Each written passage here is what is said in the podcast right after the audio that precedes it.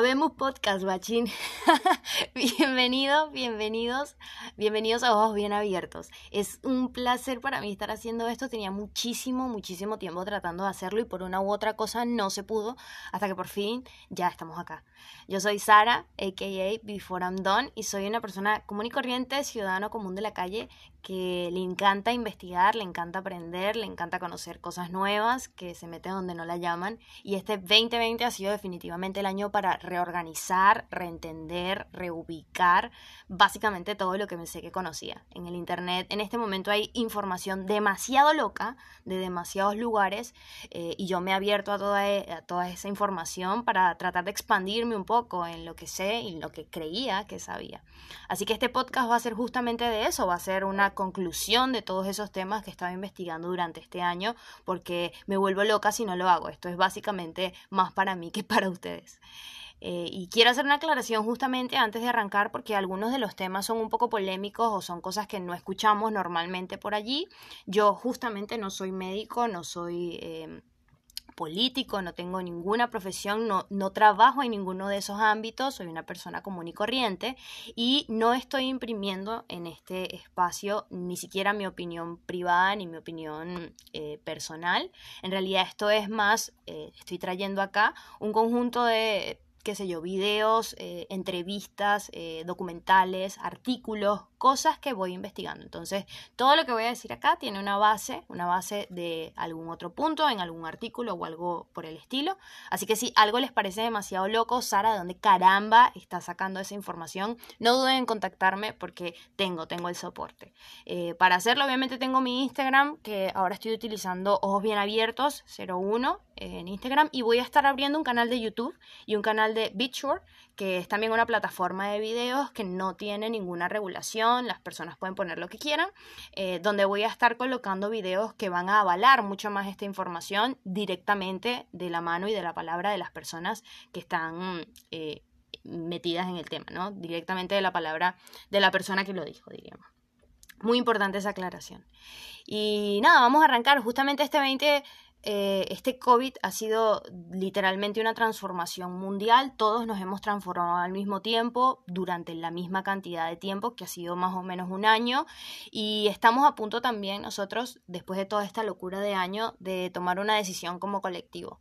Y es literalmente si nos vamos a poner o no nos vamos a poner la vacuna del COVID. Así que en próximos episodios voy a estar hablando un poquito más del COVID, pero en este episodio en específico me voy a conectar solamente con el tema de las vacunas, que es literalmente lo que vamos a estar, eh, a lo que vamos a estar exponiéndonos en los próximos meses. Así que nada, vamos a darle.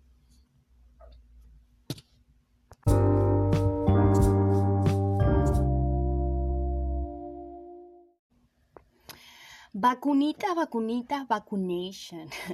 Las vacunas han sido una excelente, excelente noticia para cualquier raza de la humanidad que esté a punto de, en peligro de extinción, a punto de desaparecer por culpa de un virus. Nos ha ayudado a salvar millones de vidas en la humanidad y a erradicar completamente enfermedades espantosas, horrorosas, que gracias a Dios no hemos tenido eh, la desdicha de vivir. Siempre todos hemos tenido una para entrar al colegio, para entrar a un país, siempre hemos tenido que tener algunas básicas y en este caso estamos a punto de eh, tener la del COVID. En enero, básicamente, creo que fue en enero o en febrero, recibimos la magnífica noticia de que la íbamos a tener, una vacuna efectiva y segura y seguramente eh, para diciembre ya sumamente rápido, tal vez para enero o febrero del año que viene, vamos a estar eh, disfrutando de las vacunas. No solamente una, sino de varias. Vamos a poder elegir entre diferentes laboratorios. Así que es un avance increíble. En febrero yo me enteré más o menos de esto y estaba súper contenta. Sin embargo, más o menos en junio empezaron a salir ciertas polémicas de cómo se está haciendo, qué es lo que se está haciendo, cómo se está haciendo tan rápido, se están dejando atrás algunas cosas importantes. Cuéntenme un poco más de esto. Así que nada, yo me puse a investigar muchos porque la información en Internet empezó a explotar y es importante investigar e investigar. Así que vamos a hablar un poco sobre qué fue lo que conseguí y cuáles son las conclusiones. Si bien es importante hablar de la vacuna, vamos a arrancar hablando de la persona que nos ha actualizado sobre este tema y que nos ha contado sobre el avance de toda la vacuna y es el señor Sasso Bill Gates. Bill Gates es el cofundador de Microsoft Corporation, que es una fundación em, de sistemas operativos, una corporación de sistemas operativos, perdón, eh, para computadoras.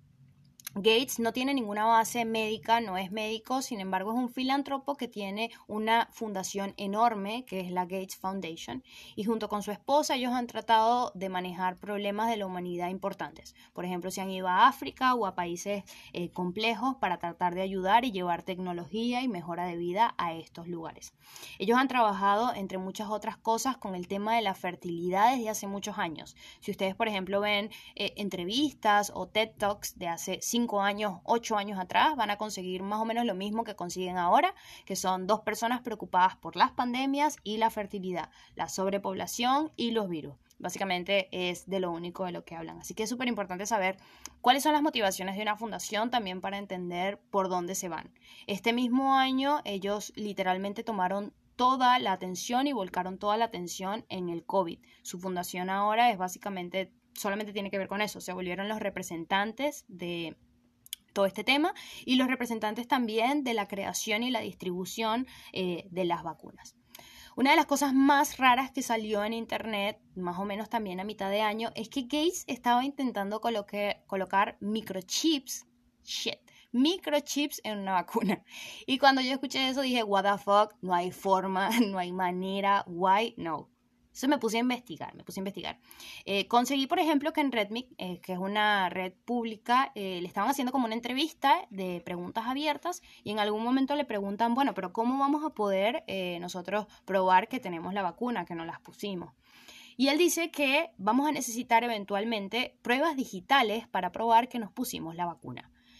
¿Qué caramba es una prueba digital? La gente se volvió loca, entonces dijo, ¿qué? ¿Qué significa esto? Y al mismo tiempo esto creó más polémica cuando ese video no salió al aire. En lo que salió al aire realmente fue otro video en donde él reformula esta parte de pruebas digitales y dice, no, vamos a necesitar una libreta, vamos a necesitar algo escrito para eh, probar que tenemos la vacuna. Sin embargo, los dos videos salieron al aire, la gente lo tiene en sus teléfonos y eso creó furor. Fue una de las cosas más extrañas. Entonces, es posible, es realmente posible que eh, Gates pueda colocar eh, una, un microchip. Y si es así, ¿qué caramba podría hacer? O sea, ¿cómo es posible hacerlo? Bueno, existen eh, unas cápsulas implantables en los humanos que se llaman los Quorum Dot Tattoos. Estos son básicamente una capsulita macroscópica que está hecha a base de azúcar y que se disuelve. Entonces, cuando la persona la toma o cuando la persona cuando entra al cuerpo y se disuelve con el azúcar, quedan tatuados, por eso se llama tatú, unos pequeños puntos fluorescentes con un patrón. ¿Qué es lo que sucede? Bueno, se coloca en el antebrazo, ya hay videos de YouTube en donde pueden ver esto, una especie de termómetro, como esos que usamos ahora para medir la temperatura, y eh, una vez que se activa el termómetro, esto está conectado a una aplicación de teléfono y en la aplicación sale el patrón y el código de la vacuna que sea que se hayan puesto. Entonces, ¿es posible? Of course, my friends, es súper posible. ¿Y por qué nosotros tendríamos... Eh, que conectar a Bill Gates con estos Quorum Dots? Bueno, porque él ya los está usando. Hay un proyecto que se llama ID 2020, eh, que es básicamente un proyecto que trabaja con la misma tecnología de los Quorum Dot Tattoos. Eh, es un proyecto liderado por Microsoft en donde ellos están tratando de darle identidad a un billón de personas alrededor del mundo que en este momento no la tienen por una razón u otra. Este proyecto es totalmente abierto, lo pueden ver en internet, están las conferencias, está todo. No están solos, por supuesto, ellos están avalados, es un grupo de personas, están con la Fundación de los Rockefeller, claro que sí, eh, la Fundación Gavi, eh, la Accenture y la IDEO. Entonces son varias corporaciones y fundaciones que están en este proyecto, por ejemplo. Bien interesante, dato. En junio también de este mismo año eh, se hizo una como una eh, encuesta en donde le preguntaron a las personas, ¿creen ustedes realmente que Gates va a tener la capacidad de poner un microchip en la vacuna? Y 25% de las personas que eh, respondieron a esta encuesta dijeron que sí. Gates salió en el mismo junio diciendo, no way, no, no, no, my friends, yo no estoy metido en esto, estas son puras mentiras, yo no estaba ahí, nada que ver. Esto, sin embargo, no concuerda con la plata que se está yendo y las inversiones que ellos están haciendo en su fundación. En el 2012, el mismo Gates empezó un proyecto con Microchips Biotech, que es una corporación que trabaja con microchips desde el 99, para crear un chip que pudiera ayudar a controlar la fertilidad en la mujer. Este proyecto arrancó en el 2012 con 1,5 millones de dólares salidos del bolsillo de esta fundación y en el 2014, o sea, dos años después, le pusieron 20,5 milloncitos más. Este mismo año, en septiembre, todavía siguen financiando con un millón de dólares más. Dato bien interesante. Robert Ranger, que es el fundador de Biotech Microchip al mismo tiempo, esta es una conexión interesante, eh, es el cofundador de Moderna. Y Moderna en este momento es, uno de es una de las empresas de los laboratorios que está creando la vacuna para el COVID. Y no solamente están creando 10 ni 20, están creando en este momento 100 millones de vacunas, les pidió Estados Unidos como contrato. Muy interesante. ¿Cómo caramba sabes esto, Sara? ¿Qué cara? ¿De dónde sacaste la información? Bueno, ustedes se meten, se van a la página de Gates Foundation y toda fundación, obviamente, para ser limpia, tiene que eh, decir y tiene a vodka ahí a dónde están financiando. Entonces, cuando van a las financiaciones, van a ver que están colaborando con todas estas empresas y dice literalmente para qué es, por qué es, etcétera. También hay un dato medio turbio muy importante que es que Moderna está trabajando con eh, tecnología mRNA. Esta es una tecnología que básicamente modifica, es como una especie de, programa de computadora que modifica las estructuras genéticas. Entonces una persona puede literal en este programa modificar las estructuras para crear lo que quieran. Pueden crear, por ejemplo, una mariposa, pueden crear lo que ustedes quieran. Elon Musk habla bastante de este tema. Así que bien importante. Otra cosa interesante que conseguimos fue una patente que está liderada por Microsoft que explica cómo eh, la personita va a conectarse por medio de la temperatura eh, y esa temperatura va a ayudar a que esa persona pueda conectarse a la nube que eventualmente va a conectar información a otras nubes diferentes. La patente, si la quieren buscar, el dato está interesante, se llama WO 2020 06 06 06. What is going on? Jesus. No existe realmente un link directo, ningún link directo entre Gates y eh, los microchips en una vacuna del COVID. No existe, no hay un link directo exacto en la fundación ni en ningún otro lado. Acá lo único que hay, mis amigos, es pensamiento crítico. Más nada. Bien, ¿qué puede tener una vacuna? ¿Qué tiene una vacuna? ¿Cuáles son los componentes de la vacuna? Hay un documental muy interesante que se llama Vaccinex, que es un documental de las vacunas, por supuesto, y en él en alguna parte explican, eh, uno, de, de los protagonistas, los personajes, intenta conectarse con el laboratorio para pedir los componentes de su vacuna, los ingredientes, ¿qué me estoy poniendo? El laboratorio directamente se lo niega, no le da la información que está buscando. Y es muy interesante porque es probable que los componentes de la vacuna, no todos, pero seguramente algunos, no sean muy beneficiosos para nuestra salud. Eh, ¿Por qué pueden no tener eh, eh, estos componentes beneficiosos? Bueno, para la preservación de la vacuna, para el crecimiento del virus adentro, etcétera, etcétera. Hay muchas formas para avalar y para hacer todo mucho más rápido. Hay, sin embargo, eh, un artículo en The Healing Web que tiene más o menos todos los componentes que podríamos conseguir, porque la realidad es que es bastante complejo conseguirlos o encontrarlos. Entonces, eh, voy a compartir un poquito de este artículo que está muy bueno.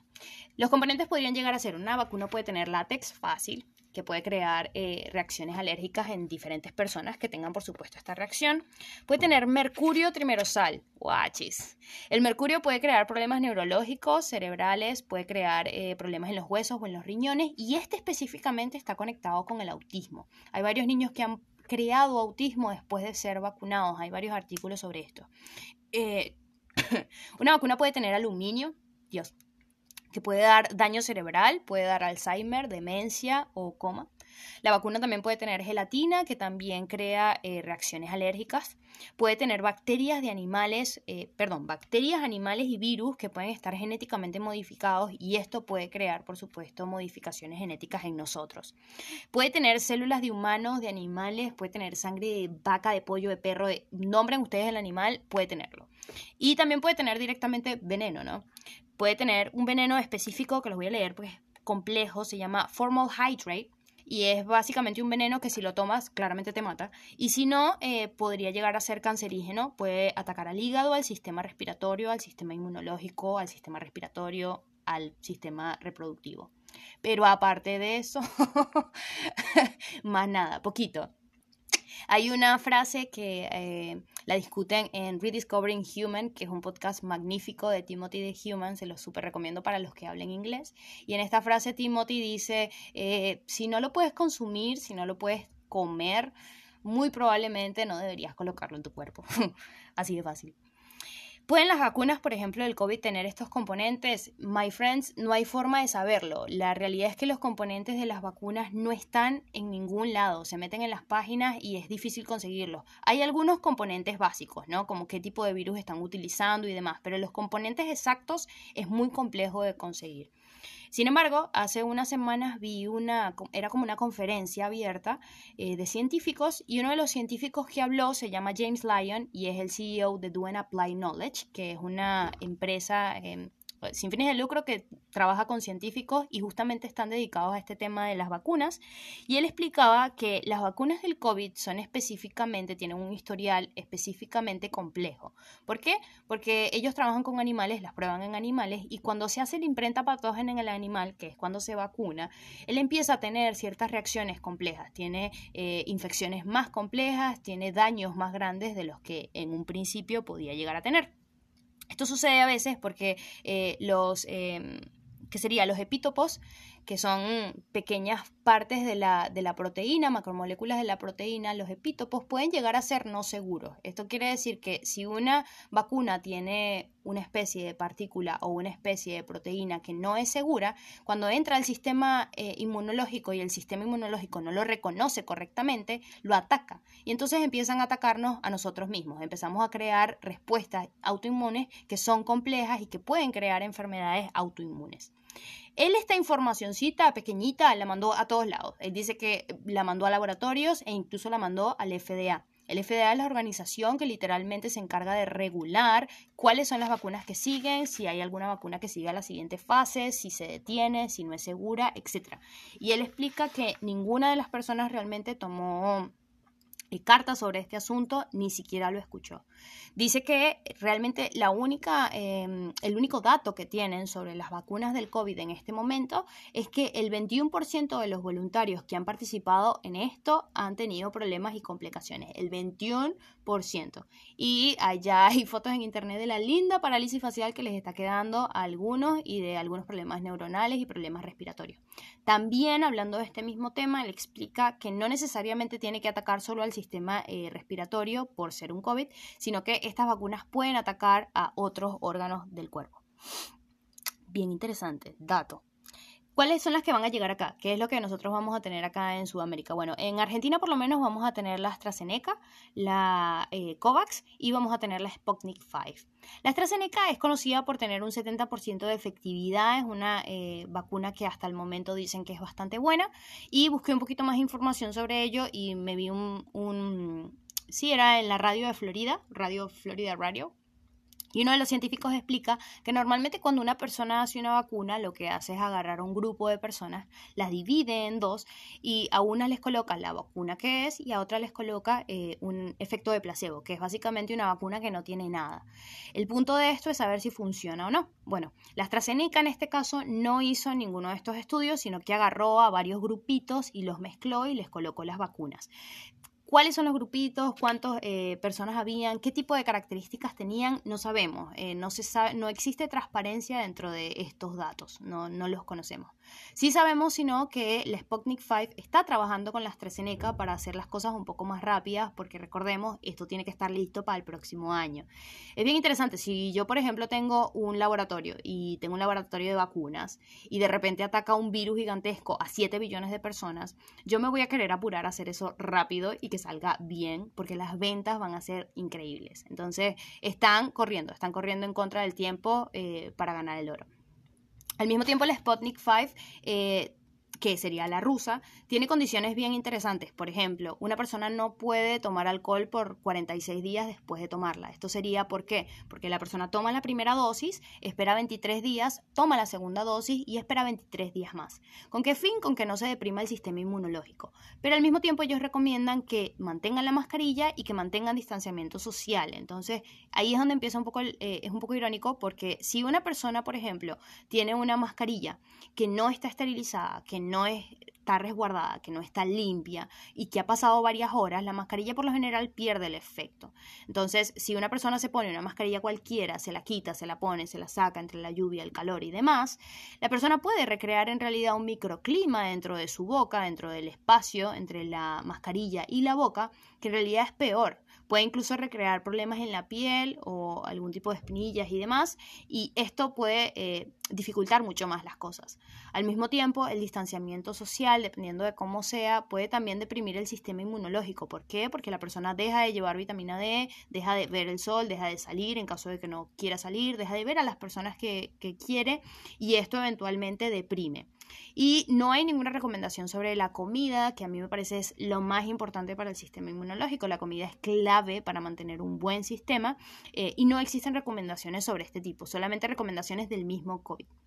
El mismo, el mismo, perdón, doctor Fauci, que es uno de los doctores que ha estado hablando de todo este tema del COVID y ha estado dando las actualizaciones, dice que una vez que uno se ponga la vacuna, también tiene que seguir usando la mascarilla, tiene que seguir haciendo distanciamiento social, básicamente tiene que hacer exactamente lo mismo.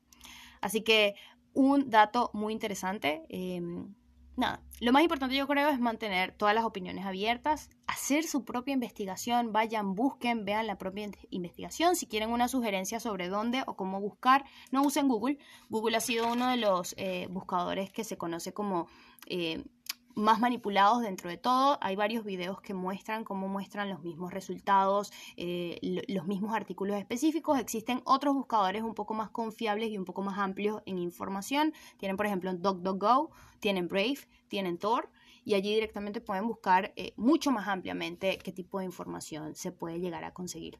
Pero mientras tanto es eso, busquen información, una vez que la vacuna está dentro de nuestro cuerpo es muy difícil eh, avalar que los efectos que podamos llegar a tener sean por la vacuna, no existe realmente... Eh, un aval, no existe un soporte médico una vez que ya la tenemos adentro, ya la tenemos adentro y los efectos que nazcan de ella son nuestra total y completa responsabilidad. Entonces, tengan siempre muy a la mano toda la información que necesitan saber antes de colocarse cualquier cosa dentro de su propio cuerpo.